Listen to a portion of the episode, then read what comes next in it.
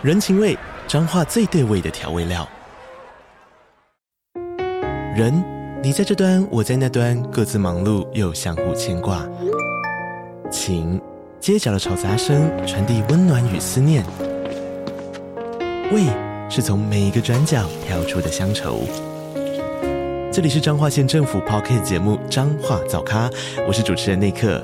从彰化大小事各具特色到旅游攻略，透过轻松有趣的访谈，带着大家走进最在地的早咖。准备好了吗？彰化的故事，我们说给你听。以上为彰化县政府广告。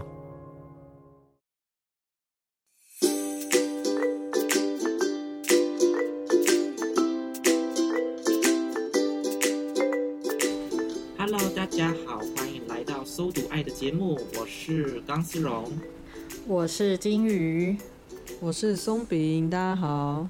那我们这周节目呢是万马西的 万马五灾万马五灾系列。那我们万马五灾系列呢，就是来认真的讨论一些主题。嗯，好，那我们今天要来认真讨论的主题呢，就是关于很纠结一件事情的。这种感受怎么来的？就是想要先跟大家讨论看看，有没有什么事情是你其实理智上觉得好像这种事不用那么的在意，可是你在嗯情感上、情绪上、感性上就会觉得我就是过不去啊，我就是好在意这些事情哦。嗯，你们有这种经验吗？硬要说觉得很多，因为理智上我会希望我很多事情都不要在意。最轻松，我觉得这种事情在生活上感觉就很，但是基本上这个情绪就是很很来的很快，像龙卷风吗？每次都是理性跟感性在。对啊，喜欢一个人就有超多这种情绪的。哦，没有错。他做什么动作，小剧场就会觉得没有，他没有这样子，他没有这样的想法。然后他是不是喜欢我，他是讨厌我？对，没错，就是人家可能只是看你一下，看你一下，微笑，点个头，哇，他跟我打招呼，这样不算纠结啦啊！但如果是一直在，会很纠结啊。但我比较是很常在想说，不管是不是喜欢的人，我的纠结比较常是很常在想说，别人会不会讨厌我，或者别人会不会觉得我说的某句话不好，什么之类的。不只是喜欢的人是吗？对，基本上很多相处的人，在意的人应该都会。我能理解，因为有时候就是在讲话，就讲完就会想说：“哎，那我这样讲会不会不太好？”啊，然后或者是在打字的时候想说：“我要怎么讲，啊、对方才不会觉得就是怎样？”对，但事后想想又觉得、嗯、对啦，其实别人也可应该是也没那么在意。就是就是这件事很小，所以就是理智理智上那个结应该是顺顺的，绳子应该是顺顺的，但就是会自己把它打结。我觉得这是纠结的，有点纠结的那个概念。就是他即使没打结，你要把它卷起来，这样子。我觉得这种纠结来自于就是不知道答案啊。OK，就是我我不知道说，哎、欸，那我我刚刚这样子对他，他会不会很在意？嗯嗯。就是不，然后开始自我纠结啊！我不应该这样子，不，那怎么办？不知道对方的反应代表什么意思吗？对啊，然后直接问，直接问，你又不知道对方是跟你讲真的还是假的，那真的是很纠结。问了给你答案也不要，是不是？大家一起来跟我一起纠结吧，这就变成那个关系的暧昧不明。我觉得不只是关系啦，就是一般的跟人相处。嗯嗯，我有跟人相处以外的例子，也会让我很纠结。嗯，例如现现在比较不会，但我以前有两件事情很纠结，然后别人都会说你是雅思哦，就是你说 就是我们在租。对对对对对，在像我以前在租屋处，就是房东会有停车格，可是他的每一个停车格并没有放编号，没有说哪一栋住户哪一间房间的就是哪一个停车格。但我有惯常停的停车格，我每次都停那一个。可是有一天他被停走了，我就会觉得为什么我平常都停这里，他平常不在这里，为什么他会出现在这里？这个不就是我平常会停的位置吗？那他平常在哪里？听起来有点严重。我在旁边听，应该就会觉得纠结屁。怎么办？听起来有点严重。也给我雅思吗？你这已经不是麻花卷，是龙须糖，全部卷在一起。人家麻花卷很粗，还能够卷开，我是龙须糖。龙须糖是咬不断。龙须糖在做的时候也会，对啊，也他也会把它做成像麻花卷那样子，然后在那边搅，不是吗？对、欸，但是那时候你怎么看待自己这个想法？因为你应该某部分的心声也是觉得，根本你停在哪应该也没那么重要。你会这样对自己讲吗？就是理智的部分会跟自己说，房东就是没画位置啊，他就是没有规定这一个就是我的啊。对，但感情上，但但老实讲，我觉得如果先撇开雅思的话，我觉得一般人听到这会觉得这个人怎么那么任性？哦，对啊。我比较好奇的是，那个背后那个情绪背后是不是有个点？例如说没听到，是你担心什么呢？应该是说，一般人比较难想象你是担心什么？就为什么？对啊，为什么会这么在意？要多走几步，还是担心找不之后找不到车位怎么办？那如果等等的空的车位在你那个隔壁，你也不行。那个不是我的位置啊，但原本那个也不是你的啊。我可爱，有这种想法。我我很可爱。哎。哎、欸，那我会觉得说，你为什么会觉得那是你的？因为我真的在那边停很久啊，啊你用很多次就觉得那是你的。我觉得很可爱，这很像那种感情的拟人化嘛。就我跟这格子相处很久了，嗯，他是我的，对，我是他的。但是 但是你们没有交往，他不会讲话，只是你们只是固定会约，可能固定每天一起吃晚餐，然后你就觉得你们交往。我我们回到某一集。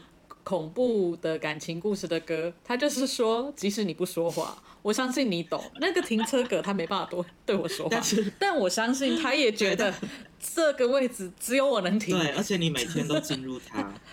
对对，哎哎哎，要不要换掉我们？那我想，我想知道你为什么会对这个有占有欲啊？就是那个背后到底是什么？我我我也有一点想不明白，但是后来又后面有一些例子，我好像就懂自己到底纠结什么了。是嗯，我有一阵子就是那个时候在减脂，所以我吃东西都要喝都配豆浆，然后我就每周都会买一同一个牌子、同一个口味，然后嗯同一个大小的豆浆。可是我有一次去买那个豆浆，全部都没了，但还有别的牌子或者是别的大小。但我就觉得，或是别的口味，可是我就觉得我的那一罐怎么卖完了？然后我就我当下真的有一个不是很大，但是有小小的一个情绪，说我觉得我好像被这个世界背叛了。哦，去别间店呢？哎，呃，哎、欸，我住的地方没有那么便利，大概就走那一间。但是我觉得这跟停车格的感觉很像、欸，哎，对，其实是很像的。而且我觉得，嗯，你这样多描述几个事件，我在想会不会跟稳定的安全感有关，我觉得那就是一种稳定的安全感了、啊。然后这个稳定跟规律被打破了，哦、就算是很小的事情，但它就是被打破。啊，我觉得你讲这个超好的、欸，就是我就是要去梳理定跟规律背后纠结的点是什么，我觉得就可以理解。对，就是当我有、那个嗯，你不能叫钢丝哦，你要叫梳子。钢丝本身也是很纠结的，好不好？你很会梳哎、欸，对吧？很会梳哎、欸。对，就是那个时候，我发现自己当下有这个小小的，呃、我觉得我被这个世界抛弃、背叛了的那个想法，嗯、然后我再去整理，才觉得，哎，我好像会很希望每一天我固定的东西都不要变。然后像是有有一个，我真的是，嗯、会情绪比较大的是，我如果已经想好我的晚餐要买哪一间店哪一个餐，但是我过去他那个餐没了，我会愣住，然后。想很久，那怎么办？甚至会走出店里，或者是那一间店可能那一天就是不知道为什么没有开。我会花很多时间，可能要两个小时，真的两个小时，在吃东西两个小时。就是我就要在那边绕说好，我要去找下一个。可是我找下一个的时候，我就会想说，但是我想吃那间店啊，或者是找到类似的店，我就会说，我就会想说，可是我想吃的就是那一间店或那个东西。然后我就会开始一边骑车乱绕，然后一边想说，到底哪里出问题了？为什么我想要吃的店没有开？我是不是没有去先查好资料，还是我以后应该先打电话，还是怎么样？我应该在出门前就先想好备案，不然我现在就不会这么的不知道不知所措，然后就再看一下时间，哇，我一个小时过了，我都可以吃完饭了。真的，对，这真、就是、这真的很很那个哎、欸，想法很超级超级纠结，超级纠结。对，而且让我想到之前金鱼有讲过逛夜市的故事。哦，就是 说要去，就是下雨天，然后没有逛夜市不行。就就是明知道摊贩不会出来，我还是坚持说。可是我们讲好要过去，就要过去看他。原本规划好要逛夜市，但所以说重点在于你原本已经规划好了。嗯，然后你以前会那么纠结，是因为你只有 Plan A。对。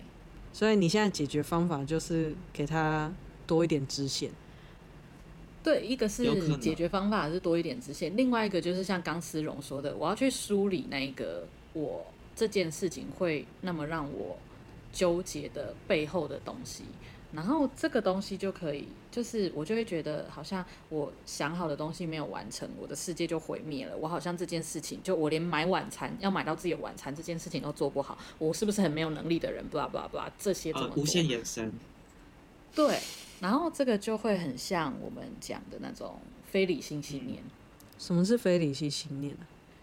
就是刚思荣要介绍一下吗？好啊，就是。走在路上，然后有一个人非礼我，然后但我之后对他心心念念，就是是这样子吗？心心念念，不是，你是不是我这个梗很久了？没有，我我十秒钟前才想到的。你是不是这一周都在想这个梗？我十秒钟前才想到。好啦，它其实蛮字面上的意思啊，简单讲就是不不理性的信念。然后我因为抱持这个这个信念，然后发生了某件事情，所以我就因为这个信念产生有点困扰的情绪。举个例子，对，例如说，哎，我举例子吧，就是就我刚刚的例子，嗯、例如说我的停车位被停走了，我就会觉得我的生活秩序被打乱了，好像停车位就能够代表我的所有的生活秩序，但这是不合理的。哦或者是我买不到我要的晚餐，我就会觉得我的事情没有安排好，没有规划好，那是不是我这个人的规划能力整个都有问题？哦，这是是对自己要求太高啊，就是一个信念。对，我觉得对，那那就是要求太高，也是一种，也是一种信念，嗯、就自己应该一定要做到怎样？就可能是你你煮一锅饭，然后你有一小块米没有煮熟，然后你就很懊恼，对。可以煮一锅饭，只有一小块米没煮熟，也是蛮特别的。有这个经验哦？或是我我乱讲，就是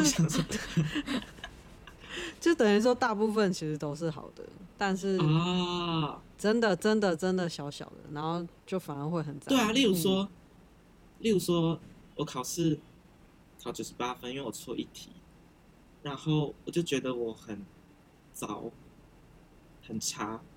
就因为那一题，但是没有看到，没有看到，对，没有看到那个九十八分的部分。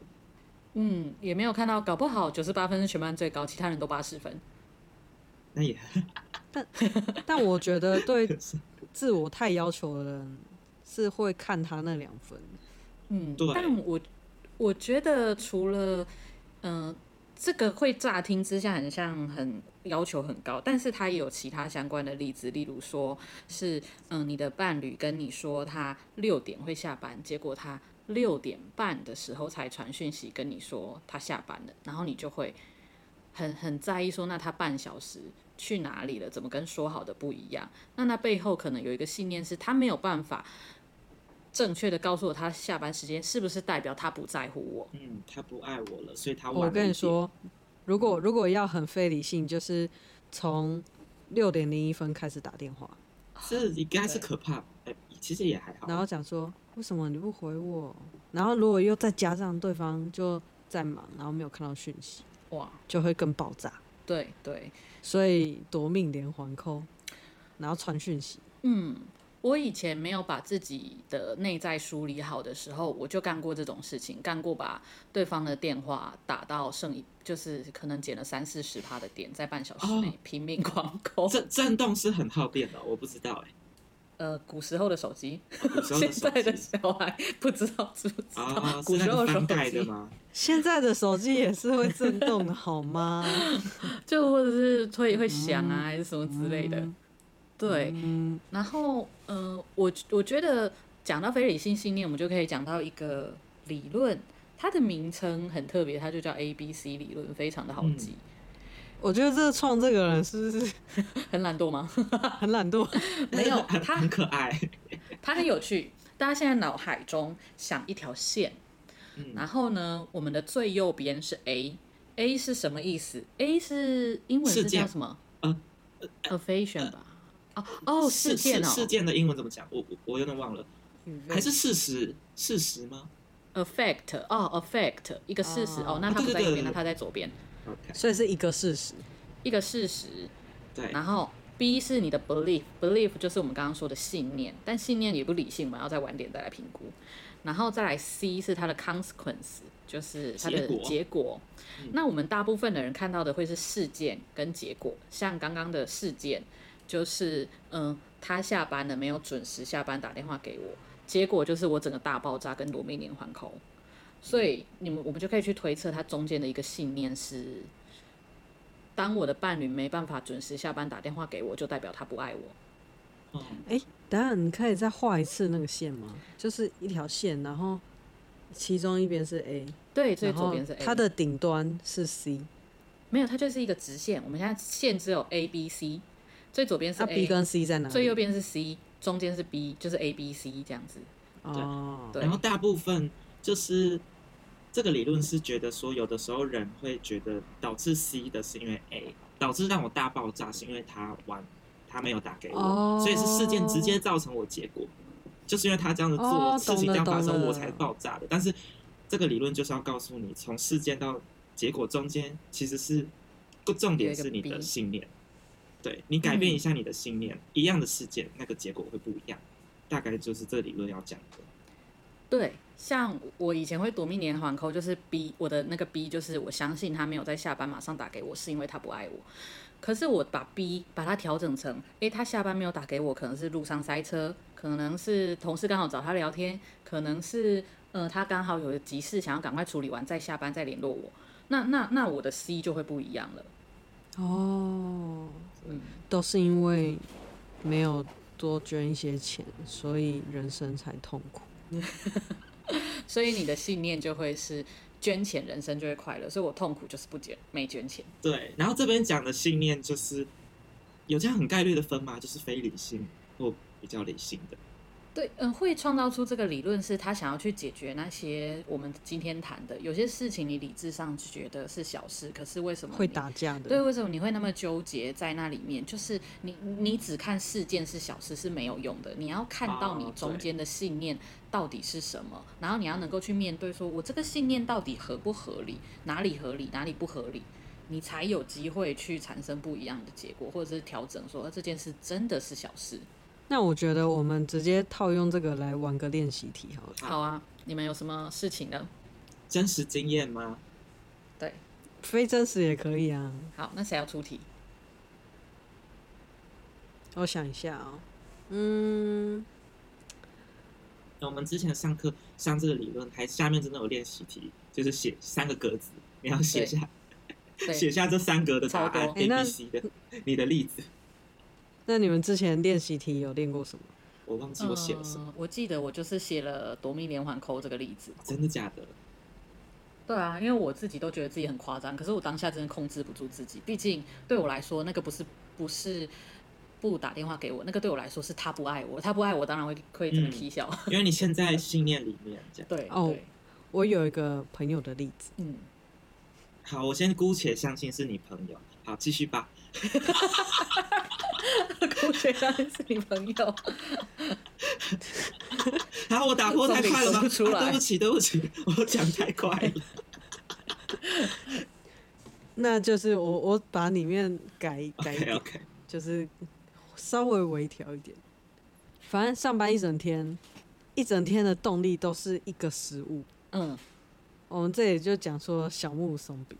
嗯，然后你就已经。然后你跟朋友约好，朋友讲说：“哎、欸，那那我们今天晚上一起来吃。”然后所以说他就帮你买了一份，你们晚上就一起吃，嗯，然后当天晚上你们就是有点吵架，嗯，然后在冷战期间的时候，对方默默在旁边吃松饼，嗯，然后把松饼吃掉了，嗯，然后这时候我这个朋友就非常生气，就叫对方回家，就跟他讲说：“你给我滚出我家！”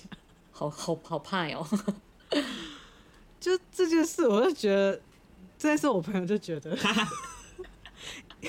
以理性来讲，以理性来讲，就是这其实就是一件小事，因为你食物就再买就好了。嗯，但是他当下的情绪就是非常爆炸，就觉得说，你为什么要剥夺掉？就是我这么我一一天心心念念都想吃这东西，嗯、然后就把它吃掉了。嗯，而且我们还吵架，嗯，然后就把它吃掉，也没有问我要不要吃，这样。嗯，对，我。所以题目出完了吗？题目出完，或是你们有其他题目，等下可以讲，我们就把这段剪掉。没有，就这一个。嗯，我可以想到两个信念，我先说吗？还是钢丝绒要先说？你先说。呃，一个信念是，嗯、呃，这个朋友他在吃这个松饼的时候，他也没有问我要不要吃，那他是不是根本就不在乎我，不在意我现在饿了？哦，对，我们先讲信念，我们我们先不评论这个到底理不理性，但我猜这是一种信念。那第二个信念是在我还在生气，还在在乎我们的关系怎么了，要继续跟你争论，还是要和好的时候，你还能够悠悠哉哉的吃那个松饼，那是不是代表我很在意的事情根本不在意，或者是代表我我这么看重的关系对你来说还不如一个松饼？哦，我觉得这解读蛮有趣的。对，我刚刚想到的是第二个，我刚刚想到的比较是第二个。嗯，对，所以事件跟情绪中间信念就是就是差不多这样子去看的。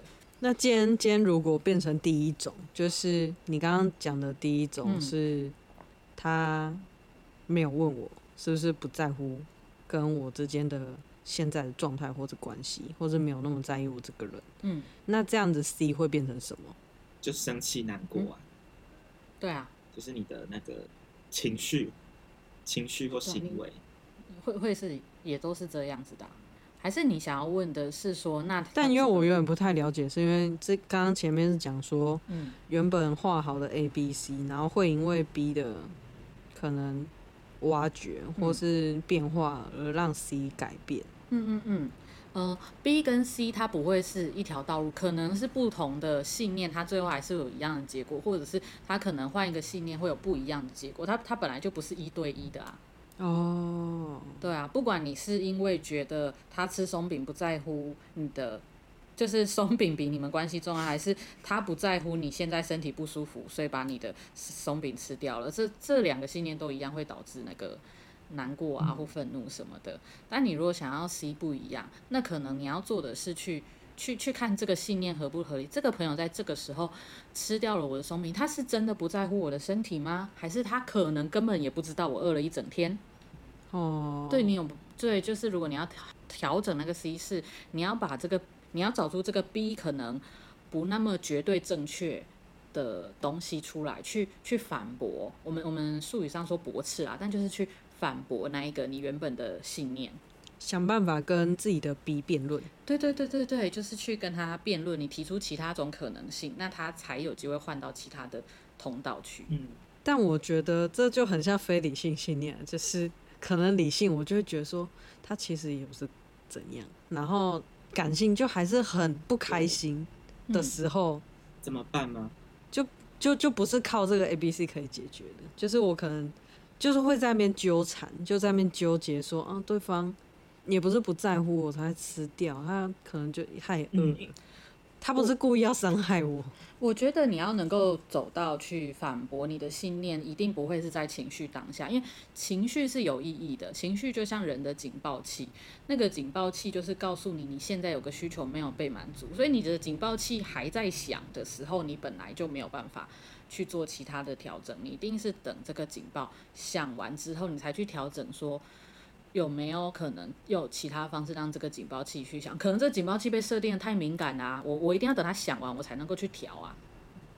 哦，嗯，那这样子，如果当下遇到这种非理性信念而造成的情绪的时候和纠结的时候，可以怎么做？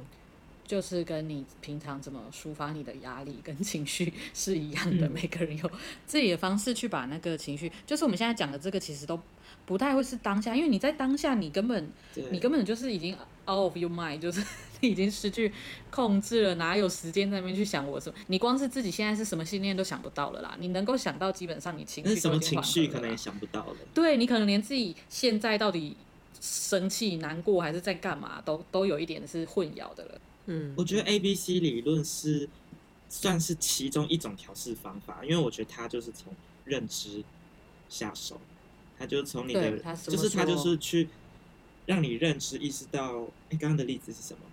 哦，让你你的认知去调整 松饼的例子，认知去调整说他这么做不一定代表他不在意我，不一定代表那个我我们的关系不重要。嗯，但是这只是调整认知的做法，还有其他很多可以调整这个情绪的做法。我觉得这个理论还有一个是帮助我们不要，就像我一开始提的停车位，还有买豆浆，还有买晚餐店家没开的例子，其实他们的信念都很像，所以只要类似的事件，我都会一样的陷入某个情绪。它是在我发现我不断反复这些不开心的时候，我能够去整理，说我中间到底怎么了？我如果不想要再被这些生活的事情去让我觉得被世界被背叛的话。我就要有一点思考，那就是那个，那就是那些例子，就是你的 B 其实是蛮相蛮一样的，基本上是同一个 B，、嗯、但不同的事件这样。对，那就代表那个 B 不同的 A 跟很多类似的 B。对，就是那个 A 就是会激发我的的 B。对，那就代表那个信念可能很重、很庞大，才会到在不同情境下重复发生，很内心很深的信念。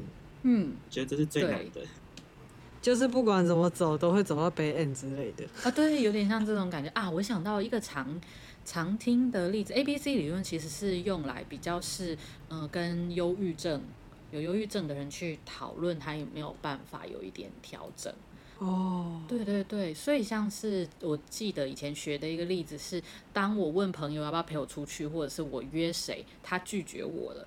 是不是就代表这个朋友不喜欢我？我是不值得被爱，然后没有人愿意跟我出去之类之类的。嗯、这个信念很重，对，就是不管什么事情都可以责备自己。对，对，基本上就是这样。对，对，对，然后哦，这世界通膨，一定是因为这世界不爱我。我觉得这样好自恋哦，老实说，这样觉得世界是为了自己在转哎、欸。对，麦当劳涨价就是因为我太胖了，这样子吗？对，他所以我觉得某方面来讲，就是蛮蛮自我的，就是蛮专注在自我的。对对对，但有的陷入那个状态的人，的确会是这个样子。所以这个，所以我们前面讲的那些，其实也不算那么大，就是大家偶尔也不会觉得那个真的是非理性的。可是到到。呃，某些情绪比较极端一点，嗯、像忧郁症的人来说，他的信念真的会让大家觉得，哦，这个真的很钻牛角尖，真的可能需要帮助他去重新思考他的信念怎么。对，举一些例子，像是很常见的，就是，嗯，刚刚说的被拒绝都是对方不在意我，然后某件事情没做到，就是我就是不够好。我觉得这些是很常见的，嗯、真的。对，我记得有几个常见的是，他们可能会嗯极大化，把把所有的小事都跟自己做连接，就像通膨是因为我 麦当劳涨价是因为我胖，对，就是他们的确会有一些特征，是所有的事情都都跟自己有关联，或者是把所有事情都都放得很大，就是例如说明明他只是。呃，忘了买你的饮料，或者是回家没有跟你说我回来了，你就把它放很大，说哦，这就是不在意我，他完全不没心里没有我，他看不起我之类，会让你觉得那个比例有点差太多了。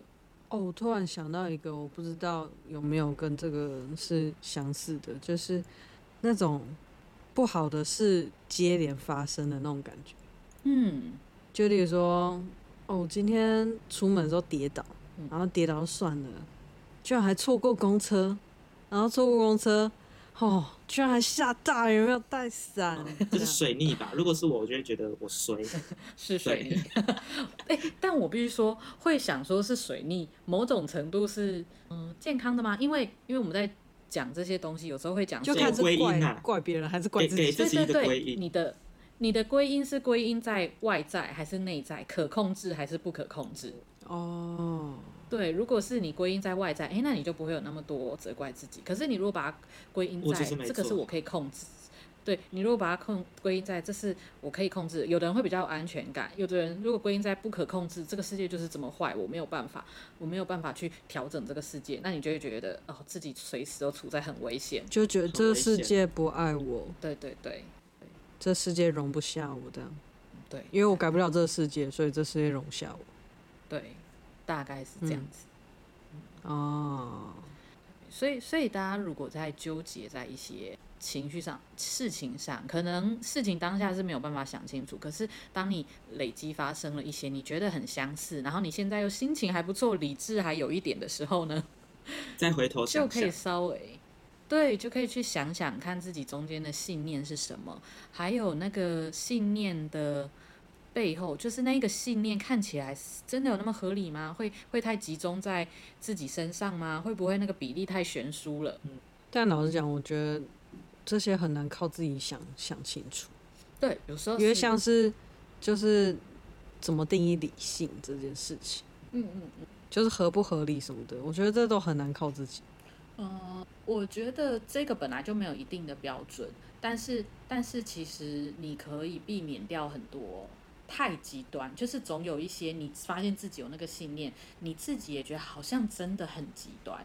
对，像是我的停车位跟我的豆浆，还有我要吃的店，我把它归因在这个世界背叛我，这个这个就就很明显的，这个我自己的确有那个小情绪，但我自己也觉得，哎，我这个反应还蛮特别的。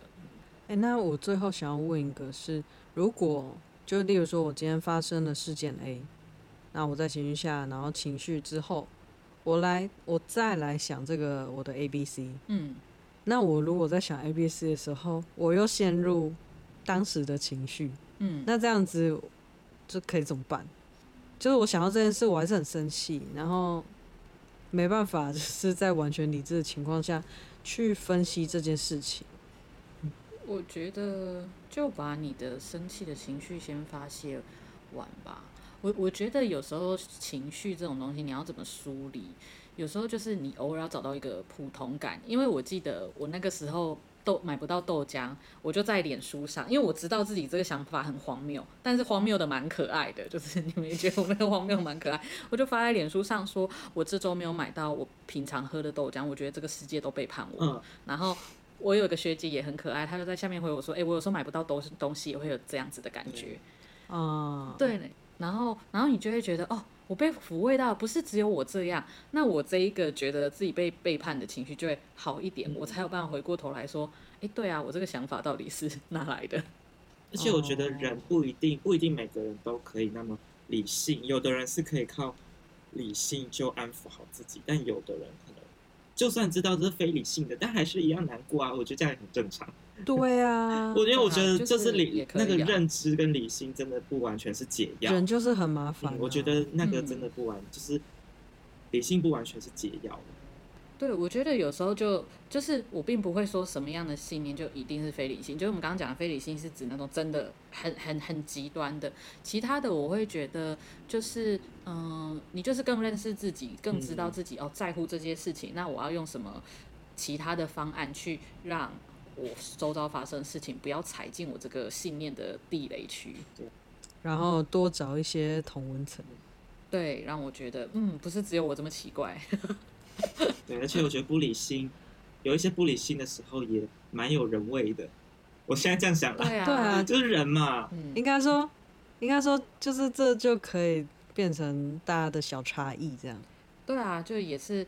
蛮可爱，就是当你这个信念其实无伤大雅，对啊，我会觉得被世界背叛，但但我没有那么的真的觉得这个世界多坏，我只是觉得哈哈怎么这样子，我所以，我并不会很特别的说哦，我不能够有任何这样想法，我不会，因为因为我知道我产生的那个情绪其实无伤大雅。对，但如果到很严重，就是非常极度焦虑、极度忧郁的时候，对，就真的需要、嗯、需要其他人的协助。没错。好，那我们这集节目就到这里啦。希望大家喜欢我们的新计划。然后这一集的系列是我嘛不知。对，那为了增加大的普通感，大家欢迎分享自己的非理性信念给我们知道、哦。曾经纠结过什么事情？然后对，现在想想觉得，哎，我怎么那么可爱的那些小事情。好，那大家就下周见啦，拜拜，拜拜，拜拜。